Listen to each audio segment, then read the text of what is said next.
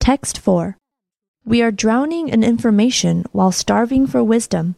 That epigram from E.O. Wilson captures the dilemma of our era. Yet the solution of some folks is to despise wisdom. Is it a vital interest of the state to have more anthropologists? Rick Scott, the Florida governor, once asked. A leader of a prominent internet company once told me that the firm regards admission to Harvard as a useful reference of talent, but a college education itself as useless. Parents and students themselves are acting on these principles, retreating from the humanities.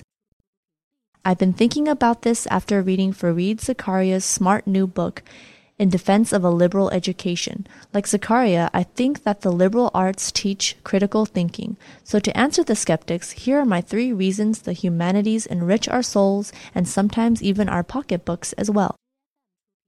First, liberal arts equip students with communications and interpersonal skills that are valuable and generally rewarded in the labor force, especially when accompanied by technical abilities. A broad liberal arts education is a key pathway to success in the 21st century economy, says Lawrence Katz, a labor economist at Harvard.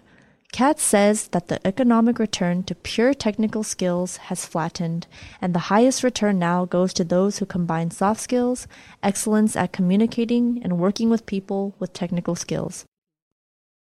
Second, we need people proficient in the humanities to help reach wise public policy decisions, even about the sciences.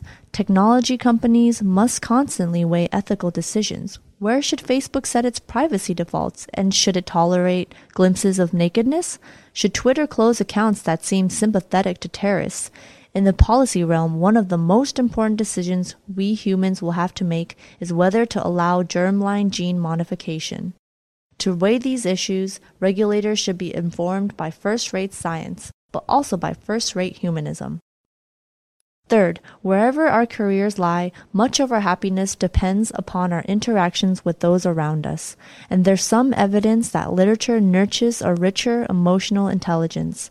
Science magazine published five studies indicating that research subjects who read literary fiction did better at assessing the feelings of a person in a photo than those who read nonfiction or popular fiction. Literature seems to offer lessons in human nature that help us decode the world around us and be better friends. In short, it makes eminent sense to study coding and statistics today, but also history and literature. John Adams had it right when he wrote to his wife Abigail in 1780 I must study politics and war, that my sons may have liberty to study mathematics and philosophy. My sons ought to study mathematics and philosophy, geography, natural history, in order to give their children a right to study painting, poetry, music, architecture,